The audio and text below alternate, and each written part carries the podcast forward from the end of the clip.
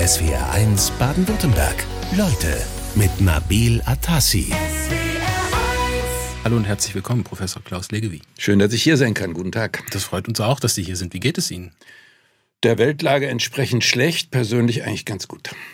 Das äh, ist nochmal ein Stichwort, äh, die Weltlage. Es gibt eine, also eigentlich wollen wir heute über Demokratie sprechen. Mhm. Äh, es gibt eine ganze Menge Themen, über die ich mit Ihnen sprechen könnte. Ähm, es gibt aber auch eine ganze Menge Neuigkeiten. Also zum Beispiel hat äh, die G20-Staaten gestern äh, eine überraschend äh, einmütige Abschlusserklärung abgegeben, äh, die also den Krieg äh, gegen die Ukraine von Russland angezettelt, äh, aufs Schärfste verurteilt. Selbst Russland, die haben zwar einen Passus reingeschrieben, haben aber unterschrieben.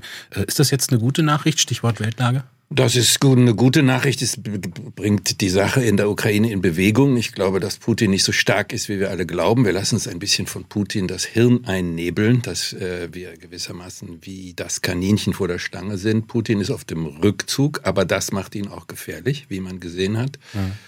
Und ich denke, dass äh, die, es positiv ist, wenn äh, die sogenannten Blockfreien, die in der G20 massiv vertreten sind, wenn die sich äh, Stück um Stück von Putin und der Russisch, dem russischen Imperialismus verabschieden. Übrigens auch dem chinesischen. Das kommt dann als nächstes. Mhm. Sie haben gerade gesagt, Ihnen geht's äh, schlecht aufgrund der Weltlage. Ja. Fand ich jetzt schon eine bemerkenswerte Aussage und ich würde gerne nochmal darauf zurückkommen. Ja. Warum? Naja, für Politologen und überhaupt Sozialwissen, Kulturwissenschaftler sind Krisen immer das Beste, was ihnen passieren kann. Wir haben dauernd zu tun, wir müssen dauernd was erklären. Geht Ihnen auch so? Es ist auch interessant. Ich gebe zu, dass die Bewertung eines solchen Konfliktes mich auch interessiert. Also ich dort viel Energie reinsetze. Aber natürlich ist es so, äh, dass ich mir um die Zukunft meiner Kinder und Enkel Gedanken mache. Natürlich ist es so, dass ich sehe, dass dieser verdammte Krieg uns von dem, was wir eigentlich tun sollten, nämlich der Bekämpfung des Klimawandels und des Artensterbens abhält. Das ist die zentrale äh, Frage. Das heißt, äh, Putin steht uns im Weg ähm, und äh, wir kommen nicht dazu, die Welt zu retten. Das meine ich so dramatisch, wie ich es sage. Mhm. Ich habe mal ein Buch geschrieben vor ein paar Jahrzehnten mittlerweile schon, Das Ende der Welt, wie wir sie kannten. Und damals war eigentlich die Strecke, die wir gehen mussten, das war kein apokalyptisches Buch, im Gegenteil. Es war ein hoffnungsmachendes Buch, in dem gesagt wurde, wir können über unsere Verhaltensänderung im Blick auf den Klimawandel, äh, das Artensterben, können wir Dinge machen, die wir sowieso machen wollten. Eine mhm. gerechtere, eine friedlichere, eine nachhaltigere Gesellschaft, in der wir auch als Bürgerinnen und Bürger, vor allen Dingen als Wirtschaftsakteure auch mehr äh, Ruhe und Zeit haben, wirklich kreativ zu sein. Und das wird uns alles versperrt durch die Entwicklungen, die wir jetzt gerade erleben. Mhm. Durch diese alltäglichen Probleme, über die wir aber auch äh, sprechen müssen, ähm, als wäre es nicht alles genug. Also der US-Präsident ist ja auf äh, Bali jetzt im Augenblick, aber der Ex-US-Präsident Donald Trump, der hat gestern in seiner Residenz in Florida bekannt gegeben, er möchte wieder kandidieren für die Präsidentschaftswahlen 2024. Also wenn der nochmal Präsident würde 2024, Donald Trump, was würde das für die Demokratie bedeuten? Dann können wir das Licht ausmachen.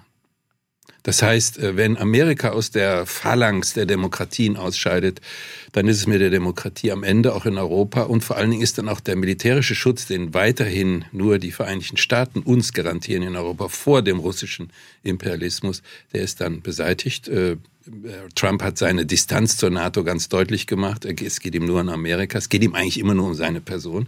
Ich bin aber sehr zufrieden, dass er seine Kandidatur angekündigt hat, weil er wird sie nicht gewinnen. Weil mittlerweile, und das ist das Erfreuliche, was eben auch immer wieder in meinem Beruf, aber auch in der Weltlage passiert, äh, dass hier die Demokraten in den Vereinigten Staaten der sogenannten roten Welle etwas entgegengesetzt mhm. haben und dass die Wählerinnen und Wähler verstanden haben, worum es geht. Es geht um die Erhaltung der Demokratie und der Freiheit. Und ich habe hier eine direkte Rückmeldung von unserem Hörer Klaus Höhne, der sagt, Vorsicht, 2017 hätte auch keiner gedacht, dass Trump die Wahl gewinnt. Sie hätten es auch nicht gedacht damals? Ich habe einen Artikel geschrieben in der SZ, wo das angekündigt wurde. Aber ich war einer der wenigen und ich wurde als Alarmist verschrien und als insofern kann ich heute ganz entspannt sein, wenn man die amerikanischen politischen Verhältnisse jetzt kennt und auch den gewissen Wechsel, den es jetzt gegeben hat, äh, dann kann man sehr optimistisch sein, zumal äh, Trump jetzt in der Republikanischen Partei nicht mehr einfach durchregieren kann. Das heißt, er hat Konkurrenz bekommen von jemandem, den ich keinen Doi besser finde, um Ron mich klar aus von mhm. DeSantis und da gibt es auch noch andere, die noch schlimmer sind. Aber es ist so, dass der Prozess, den Trump jetzt eingeleitet hat, auf eine Spaltung Spaltung der Partei hinausläuft. Und das nützt dann schon der anderen Seite. Hm, das ist der Blick auf Amerika. Hm, Sie haben gerade schon äh, vorhin erzählt, worüber Sie sich Sorgen machen, nämlich dass wir von unseren aktuellen Problemen abgelenkt werden auf die größeren, äh, von den größeren Zusammenhängen. Wenn Sie jetzt so mit dem Blick auf Deutschland richten, worum sorgen Sie sich aktuell als Politologe?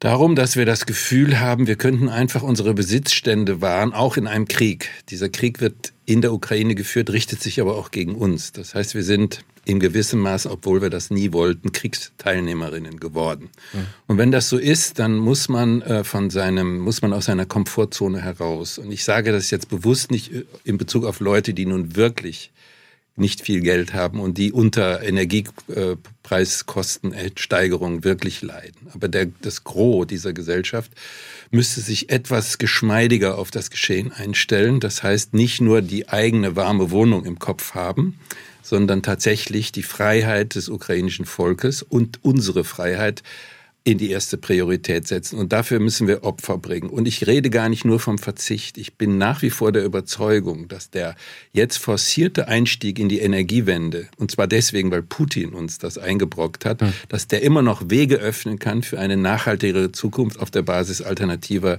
Energien. Das heißt, dass wir jetzt gewissermaßen unter dem Zwang der Ereignisse etwas tun, was wir schon längst hätten freiwilliger tun können. Mhm. Also äh, die Krise als Chance äh, ja. sozusagen begreifen. Sie haben gerade gesagt, äh, wir sollten uns mehr um das Wohl des ukrainischen Volkes ja. sorgen. Das haben wir in den ersten Kriegsmonaten gefühlt hier in Deutschland mehr getan. Jetzt gibt es ja aber auch sehr viele Stimmen, die sagen, man sollte sich in diesem Konflikt sehr viel neutraler verhalten, nicht so sehr auf der Seite der Ukraine sein, diplomatische Kanäle nach Russland offen halten.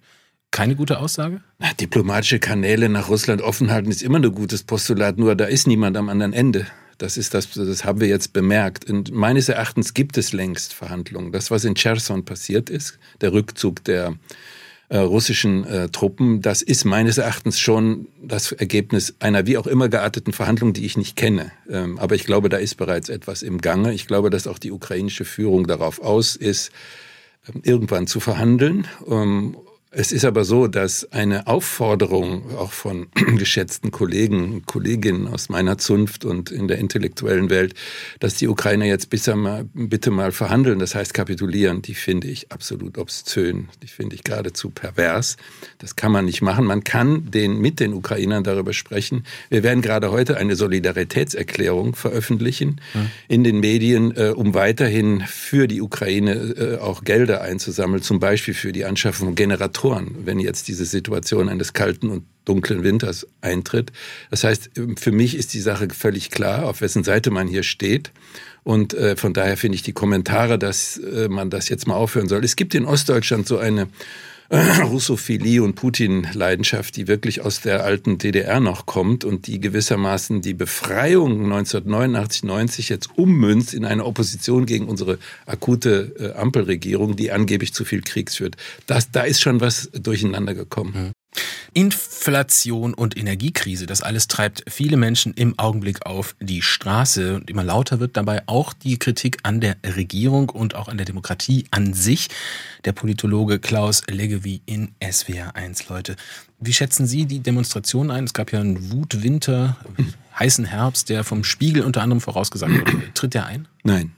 Er ist weniger, weniger erheblich als da prognostiziert wurde. Es sind doch immer noch relativ wenige Menschen, die auf die Straße gehen. Aber das muss man respektieren. Das gehört zu einer Demokratie dazu. Um es deutlich zu sagen, Demokratie ist Konflikt, Demokratie ist Streit, Demokratie ist auch Wut.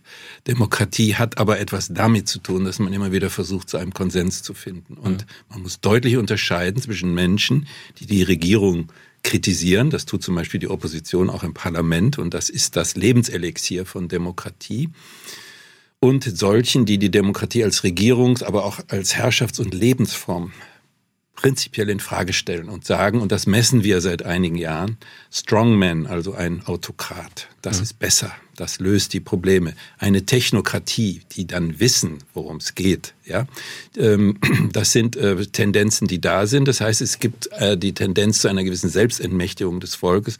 Man gibt gerne ab an die Mächtigen, an die Autokraten und Technokraten, die das Problem angeblich lösen können. Wir sehen keine Gesellschaft der Welt, die autokratisch regiert wird, ähm, die besser die Probleme löst als unsere Demokratie. Und in Deutschland ist die Demokratie nach wie vor sehr stark. Was glauben Sie, die Menschen, die jetzt im Augenblick auf die Straße gehen, die haben ja existenzielle Sorgen äh, häufig. Äh, die wissen zum Beispiel nicht, wie sie ihre Energiekosten bezahlen sollen.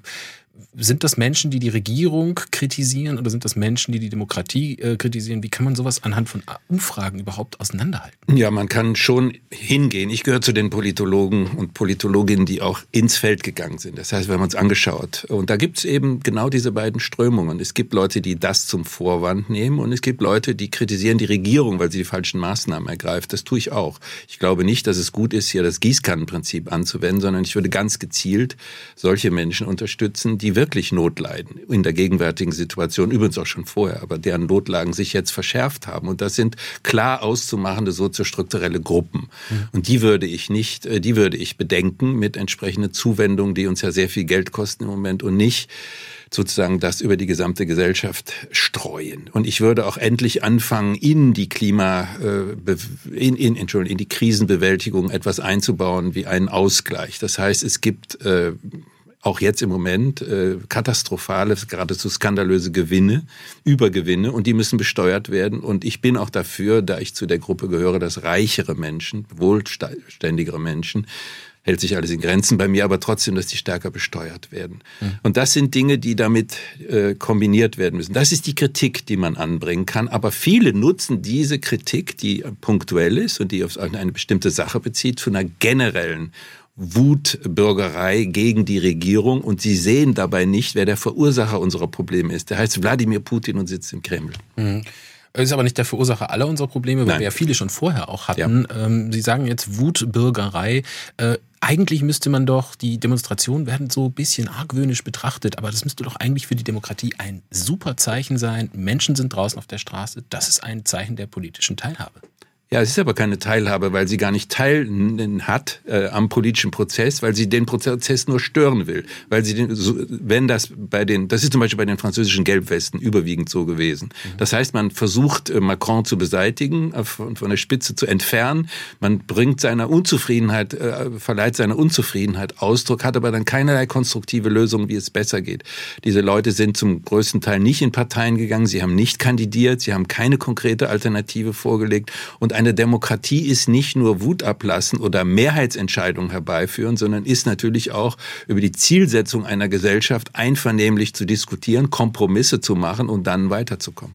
Die Zufriedenheit mit der Demokratie in Deutschland, sie sinkt. Es gab eine Studie der SPD-nahen Friedrich-Ebert-Stiftung, die zeigt, weniger als die Hälfte der Menschen in Deutschland sind nicht zufrieden damit, wie die Demokratie in unserem Land funktioniert. Herr Legge, wie, wie zufrieden sind Sie denn damit, wie die Demokratie in unserem Land funktioniert? Es könnte besser gehen. Äh, und ich glaube, das denken auch viele Leute, die das jetzt skeptisch beurteilen und den demokratischen Prozess.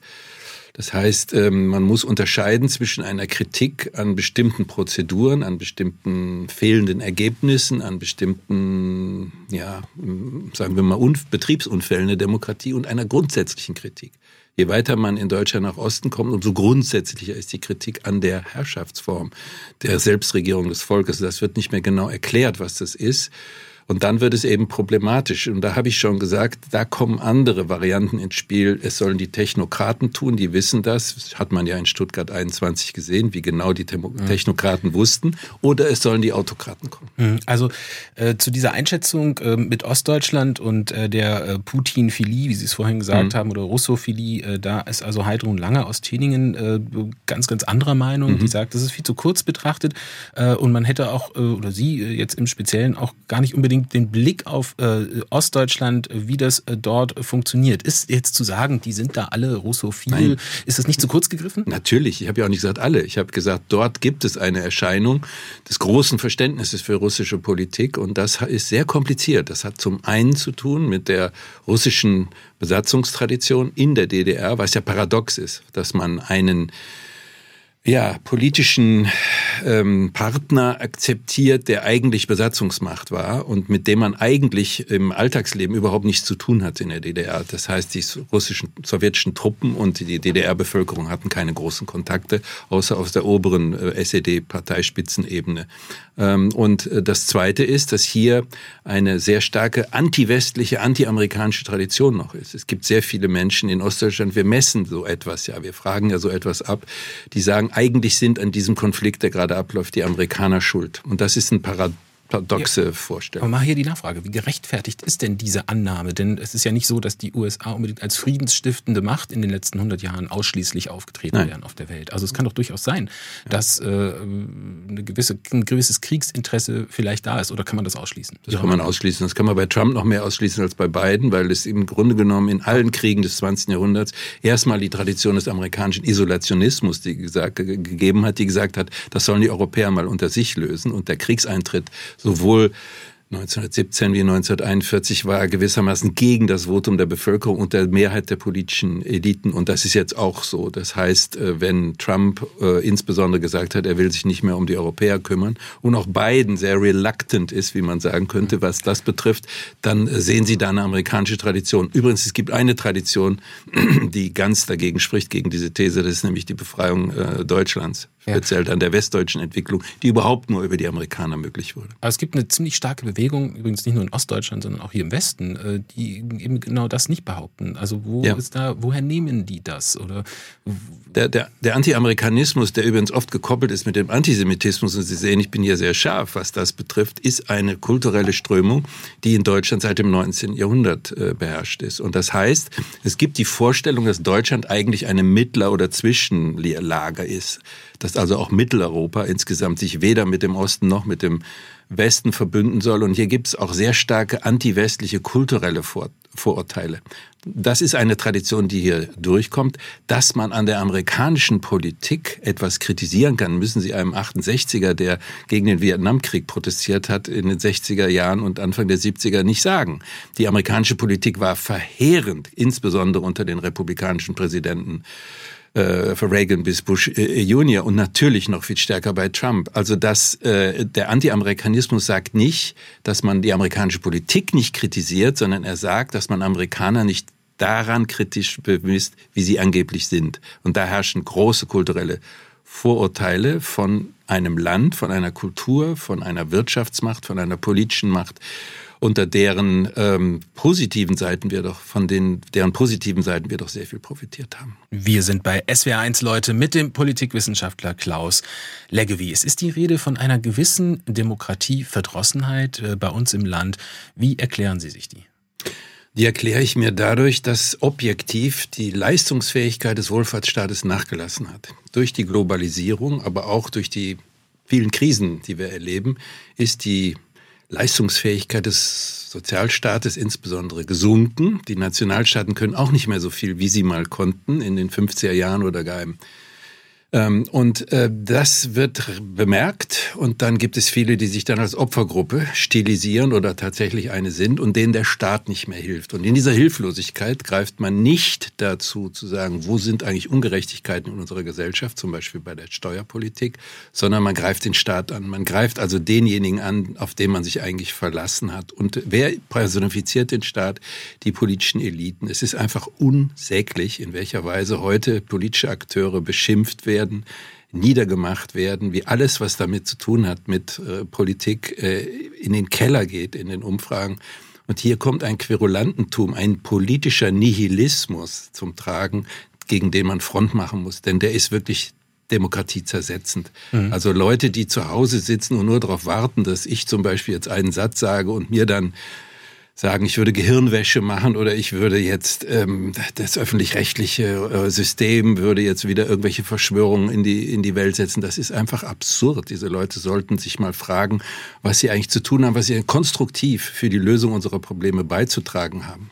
Ja, das ist jetzt ähm, eine Sicht. Äh, ich sag mal, wenn man jetzt alles Extreme mal ausklammert, mhm. die politischen Eliten zu kritisieren, mhm. äh, ist das nicht auch berechtigt? Natürlich, natürlich, das tue ich dauernd. Ich ja. bin ein Oppositioneller. Aber auch scharf anzugreifen. Natürlich auch scharf angreifen, aber in der Sache, in mhm. der Sache. Und nicht äh, zu sagen, Korruption, wo kein Beweis dafür herrscht. Es gibt Korruption in unserem Lande. Es gibt Leute, die Korruption aufklären. Transparency International macht es dauernd und sagt, an welcher Stelle zum Beispiel in Hamburg, das betrifft auch unseren Bundeskanzler noch mit, an mhm. wo was gelaufen ist. Da bin ich doch dabei. Mhm. Da, äh, ich bin ein Oppositioneller mein Stichwort, ganzes Leben gewesen. Entschuldigung, Stichwort Cum-Ex und Warburg Bank. Da genau, ja, und da sind Dinge gelaufen, die einfach nicht in Ordnung sind. Ich finde auch den Deal mit den Chinesen, der in Hamburg jetzt läuft, wenn wir schon mal da sind, den finde ich nicht in Ordnung. Da laufen Gelder, die ich nicht gut heißen kann. Also mit anderen Worten, ich bin ein Oppositioneller. Ich kritisiere in der Sache.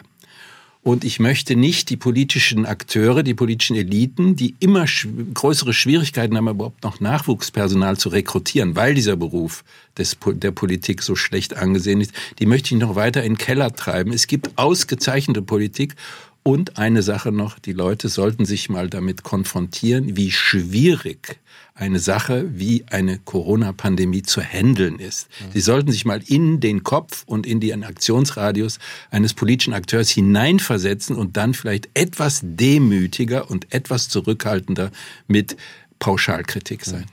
Wenn man das jetzt mal von den Rändern auch wieder wegnimmt, hat sich, äh, wie erklären Sie sich denn, dass es offensichtlich ein verloren gegangenes Vertrauen in politische Institutionen, in die Medien, überhaupt in die Institutionen der Demokratie gibt, die sich tatsächlich auch, zumindest hat man den Eindruck, auch in die Mitte der Gesellschaft schon lange ziehen. Ja, das hat auch damit zu tun, dass systematisch Propaganda gemacht wird. Also ich weiß ganz genau und kann es Ihnen belegen, wenn wir die Zeit hätten, in welcher Weise zum Beispiel russische Akteure in den politischen Prozess sowohl in den Vereinigten Staaten und jetzt auch bei uns intervenieren.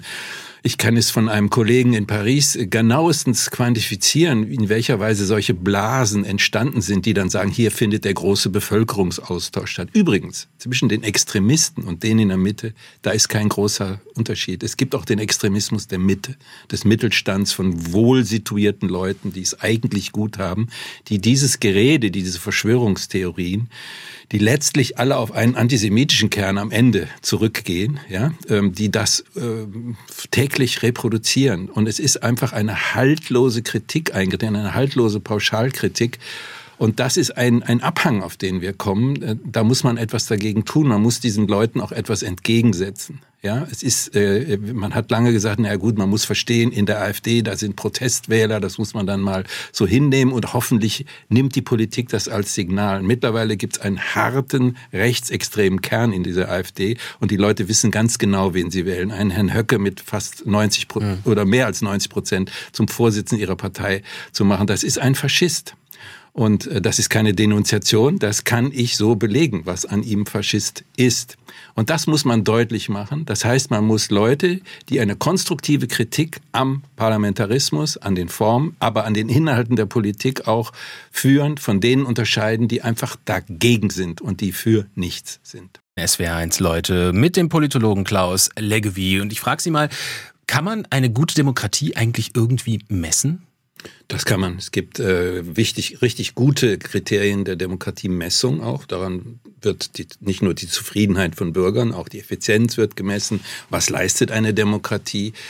Es wird gemessen, äh, in welcher Weise zum Beispiel Rechtsstaatlichkeit respektiert wird. Ähm, manche denken, das Volk steht über dem Recht. Nein, das Recht steht auch in vielen Punkten über dem Volk, weil wir bestimmte rechtsstaatliche Dinge, zum Beispiel Unabhängigkeit der Gerichte, ist da wichtig. Wie frei sind die Medien? Ähm, welchen inneren Druck haben sie auch? Ich glaube, dass auf dem öffentlich-rechtlichen mittlerweile auch ein innerer Druck lastet, weil er so angegriffen wird. Äh, eine der besten Errungenschaften der Demokratie überhaupt.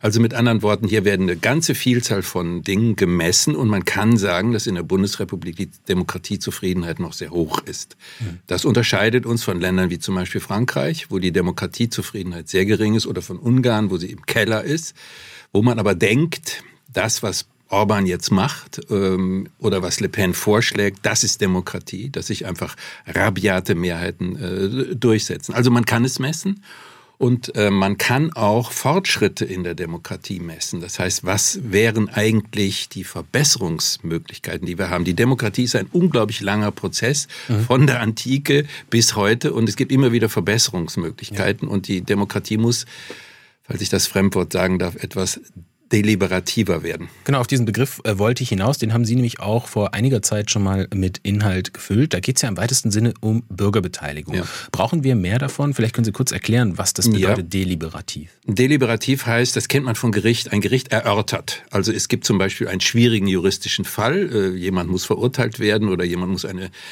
Geldstrafe bekommen, wie auch immer, und dann erörtern, das Gerichtspersonal, es können auch Schöffen sein, erörtern, was ist jetzt die richtige Strafe. Das nennt man Deliberation. Und sowas übertragen wir auf den Politikbetrieb. Das Parlament ist der Ort, an dem deliberiert wird. Wenn es gut läuft, dann mhm. gibt es dort unterschiedliche Positionen. Beispielsweise in der Abtreibungsfrage gab es das, in der Hauptstadtfrage. Es gibt ganz viele Dinge, wo auch die Abgeordneten frei sind zu entscheiden. Und dann sind die Reden, die dort gehalten werden, sehr interessant, weil über die Fraktionsgrenzen hinaus Unterschiede deutlich deutlich gemacht werden, gerade in den Fragen von Leben und Tod. Und die mhm. Pandemie wäre eine solche also Auseinandersetzung gewesen. Mhm. Das heißt, hier wird deliberiert, hier wird erörtert und hier wird in der idealen Vorstellung das bessere Argument sich durchsetzen oder ein Kompromiss gefunden, der scheinbar unvereinbare Positionen zusammenbringt. Das ist das Wesen der Demokratie. Der Kompromiss ist in Verruf geraten. Dabei ist der Kompromiss das Wesen der, der, der Demokratie, die keinen ausschließt und die nicht das macht, was eine Minderheit will oder die, die sozusagen am klügsten sein sollen. Das sind deliberative Elemente und man kann das in die Bürgergesellschaft zurück äh, transformieren. Wo haben wir diesen Diskurs eigentlich verloren? Also man hat ja den Eindruck, dass der äh, Diskussionsprozess an sich sehr zugespitzt verläuft. Es gibt nur noch ein entweder ich bin für dich oder ich bin gegen dich. Bin ich für dich, folge ich dir. Bin ich gegen dich, cancel ich dich. Sogenannte mhm. Cancel-Kultur. Äh, warum haben wir das so eingebüßt? War das die Pandemie? Nein, das hat die Pandemie hat etwas verstärkt, was meines Erachtens durch digitale Medien, gegen die ich nicht bin, äh, die auch Demokratie tauglich oder auch Demokratie fördernd sein können, ist aber etwas eingerissen wie ein ganz schnelles ich sag's mal ganz, ganz schlimm, ein hingerotztes Argument, wo gar nicht geprüft wird, ist das jetzt eigentlich meins, ist das eigentlich gut, was sagt der oder die andere.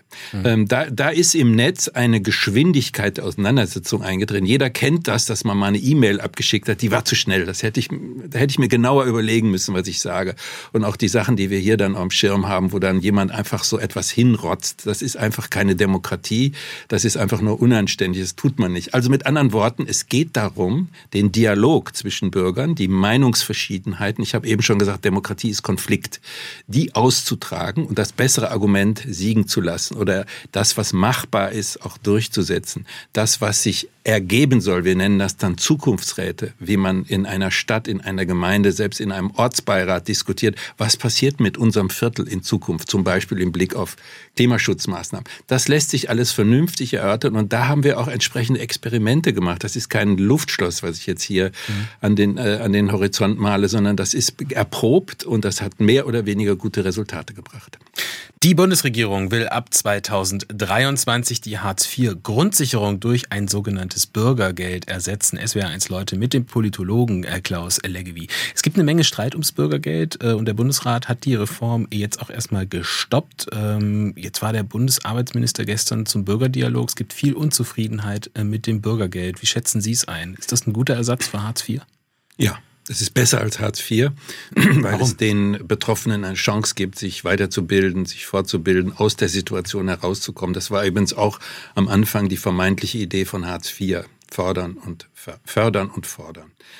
Ähm, ich glaube, die Kritik äh, der Opposition ist äh, falsch, weil sie sagt, man soll nicht an das bestehende Vermögen herangehen. Das ist etwas, was die CDU, CSU damals in die Hartz-IV-Gesetzgebung reingeschrieben hat. Und jetzt ist sie aus ganz opportunistischen Gründen plötzlich der Meinung, dass man das äh, schützen äh, müsse dass man das nicht schützen müsse, wie, wie damals. Ähm, ich glaube, das Wichtige, was wir beim Bürgergeld unterscheiden müssen, ist, es ist zum einen eine arbeits- und sozialpolitische Maßnahme, ja, um vielleicht mehr soziale Gerechtigkeit äh, und Gleichheit herbeizuführen. Es ist aber aus meiner Sicht als Politikwissenschaftler auch ein Mittel, um die Menschen um den Menschen Zeit zu geben, wieder an der Demokratie teilzunehmen. Denn mhm. die Zeit, die ich gewinne, die kann ich nicht nur für meine Qualifikation, für mein eigenes Fortgehen, für meine Freizeit gewinnen, indem ich dort mehr Sicherheit bekomme, sondern auch dafür, mich wieder in den demokratischen Prozess einzubringen, was dringend erforderlich ist. Mhm.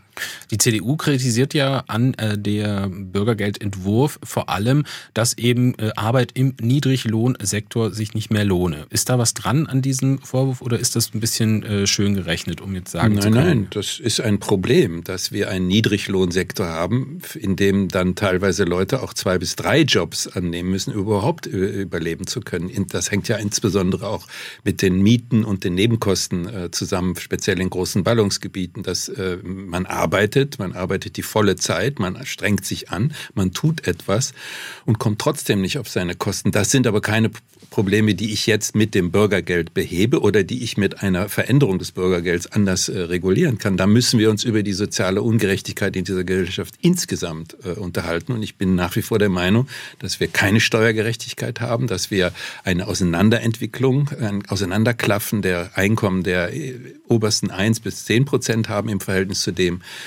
was unten in Anführungszeichen noch äh, vorhanden ist. Also das ist die Diskussion, die wir dringend führen müssen, aber doch bitte nicht an dieser konkreten Reformmaßnahme. Mhm. Und ich bin nach wie vor dafür, ein Bürgergeld zu machen, weil es in die Richtung eines bedingungslosen Grundeinkommens schon tendiert. Ja wo man auch gar nicht arbeiten muss. Das ist etwas, was die Union noch am meisten empören müsste, dass ich Geld bekomme, aus dem Steuertopf und nicht arbeiten muss. Mhm. Jetzt äh, sind wir beim Stichwort bedingungsloses mhm. äh, Grundeinkommen. Das ist ja, geht ja noch viel, viel weiter als das ja. Bürgergeld. Ähm, da kommt jetzt eine Frage von Corinna Kraushofer aus Zürich, die sagt, bedingungsloses Grundeinkommen, wer zahlt? Das ist die Gretchenfrage. Ja, da haben wir äh, auch Modelle entwickelt. Es gibt in diesem schönen Land Baden-Württemberg ein ganzes Institut in Freiburg, Fribis, was sich äh, damit auch empirisch beschäftigt. Natürlich ist die Finanzierungsfrage eine ganz essentielle. Man muss aber zunächst mal die Grundfrage klären. Sind wir bereit, Menschen zu alimentieren, ihnen eine Existenzgrundlage zu schaffen, wenn sie nicht dafür arbeiten. Das ist gewissermaßen eine ethische Frage. Mhm. Und ich glaube, in der Arbeitsgesellschaft ist das sehr schwer vermittelbar, ist aber im Blick darauf, dass wir in eine Situation kommen, wo Digitalisierung, Roboterisierung vielen Menschen die Arbeit auch abnehmen wird, im besten und im schlechtesten Sinne, ist es etwas, worüber, womit wir uns sowieso beschäftigen müssen. Was machen diejenigen, die keine Arbeit haben?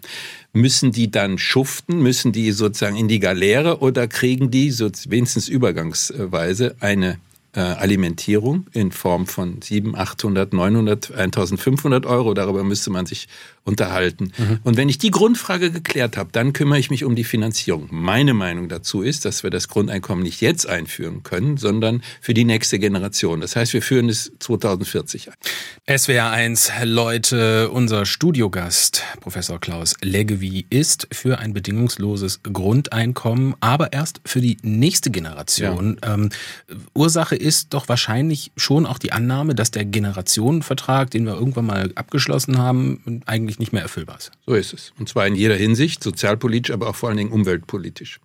Und ich denke, dass man äh, nicht das garantierte Grundeinkommen jetzt einführen kann, weil das wäre wie ein Radwechsel bei voller Fahrt. Das geht nicht. Das heißt, wir haben den alten Wohlfahrtsstaat zu finanzieren und, und einen neuen. Das funktioniert nicht. Also muss man eine, eine ein, ein Zäsur einführen, hinter der dann so etwas wie ein garantiertes Grundeinkommen wirksam ist. Sie haben gesagt, ein Prozess ist das. Äh, und da sind wir wieder beim Thema Bürgerbeteiligung. Mhm. Zwei Fragen dazu. Die erste ist, wie zuversichtlich sind Sie denn, dass ein solcher Prozess auch tatsächlich zum Erfolg kommt? Also, dass wir ein Beispiel bedingungsloses Grundeinkommen, da muss man ja nicht dafür sein, mhm. aber es ist ja im Prinzip egal, welchen Prozess wir da anstoßen. Mhm. Brauchen wir mehr Bürgerbeteiligung? Wenn ja, wo könnte die stattfinden? Wie zuversichtlich sind Sie? Ja, wir haben jede Menge Bürgerbeteiligung, die von den Bürgerinnen und Bürgern nicht angenommen wird. Wir haben jede Menge Bürgerbeteiligung, die von den Politikerinnen und Politikern nicht ernst genommen wird. Das ist erstmal die Ausgangssituation. Wenn wir jetzt so etwas schaffen würden wie Bürger- oder Zukunftsräte, dann sind das konsultative, beratende Gremien, die eine Entscheidung vorprägen. Das heißt, es, die entscheiden nicht, die Bürgerräte entscheiden nicht mit Mehrheit, sondern sie sagen in einer direktdemokratischen Abstimmung wie Stuttgart 21 oder in einer parlamentarischen äh, Entscheidung über die Einführung eines äh, Grundeinkommens, da wollen wir zunächst mal die Argumente austauschen und den besten Vorschlag machen. Und wir Bürgerinnen und Bürger sind auch kompetent, nicht nur die politischen Eliten, mhm. nicht nur die Technokratie. Das ist die Grundvoraussetzung. Und wenn das berücksichtigt wird und wenn dann diese Bürgerräte wirklich repräsentativ zusammengesetzt sind, das heißt den tatsächlichen Querschnitt der Bevölkerung abbilden durch Losverfahren, was wir im Parlament nicht haben, was wir bei direktdemokratischen Entscheidungen wie in der Schweiz nicht haben, dann ist es optimal und so, mit sowas muss man experimentieren, das muss man erproben, das muss man den Bürgerinnen und Bürgern näher bringen. Das kostet viel Zeit, das kostet auch Geld. Dafür bin ich im Moment noch nicht zufrieden mit den Ergebnissen, die wir haben, aber wer weiß, äh, vielleicht ist das eine wichtige Ergänzung der Demokratie. Mhm. Gehen wir mal wieder in die äh, Regierungskritik rein. Also müssten wir unseren Politikerinnen und Politikern mal ein bisschen mehr Beine machen. Also zum Beispiel Eberhard Höfgen aus Steinbronn, äh, der sagt, da passt doch was nicht zusammen. Äh, wie kann es sein, äh, dass, oder könnte es vielleicht sein, dass die Bürger es satt haben, einen halbvollen Plenarsaal zu sehen?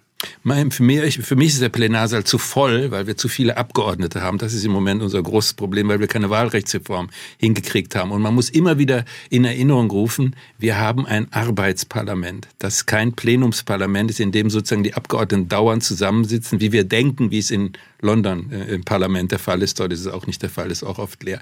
Wir haben ein Arbeitsparlament.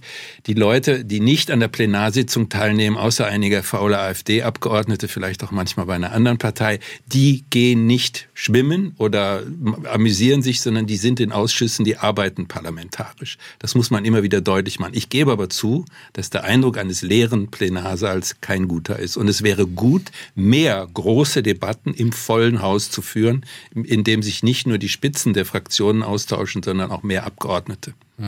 Ich stelle Ihnen mal eine grundsätzliche Frage zum Schluss. Äh, sind Sie denn zuversichtlich, dass wir mit einer Demokratie, sage ich mal, in die nächsten paar hundert Jahre gehen? Ähm, ich kann nichts sagen über die paar hundert Jahre. Ich kann aber sagen, dass ich glaube, dass wir noch zwei bis drei Legislaturperioden haben. Und das ist die Bewährungsprobe der Demokratie. Sie muss in diesem Zeitraum sehr, sehr viele Krisen auf einmal auch sozusagen, ja, nicht lösen, aber sie muss Lösungen präsentieren. Und wenn das gelingt, dann bin ich ziemlich sicher, dass am Ende das Argument für die Demokratie ist und nicht für die Strongmen, nicht für die Autokratie, nicht für die Diktatur. Ich schließe heute mal ganz ausnahmsweise ab mit einer Hörerin, nämlich mit Monika aus Neuhausen-Ems. Die schreibt, oppositionelle Kritik in der Sache darf nicht untergehen zwischen den vielen gedankenlos hingeschmierten Pöbeleien. Kann ich nur zustimmen. Klaus Leggevi, vielen Dank für Ihren Besuch in SWR1, Leute. Ich habe zu danken. SWR1 Baden-Württemberg. Leute, wir nehmen uns die Zeit.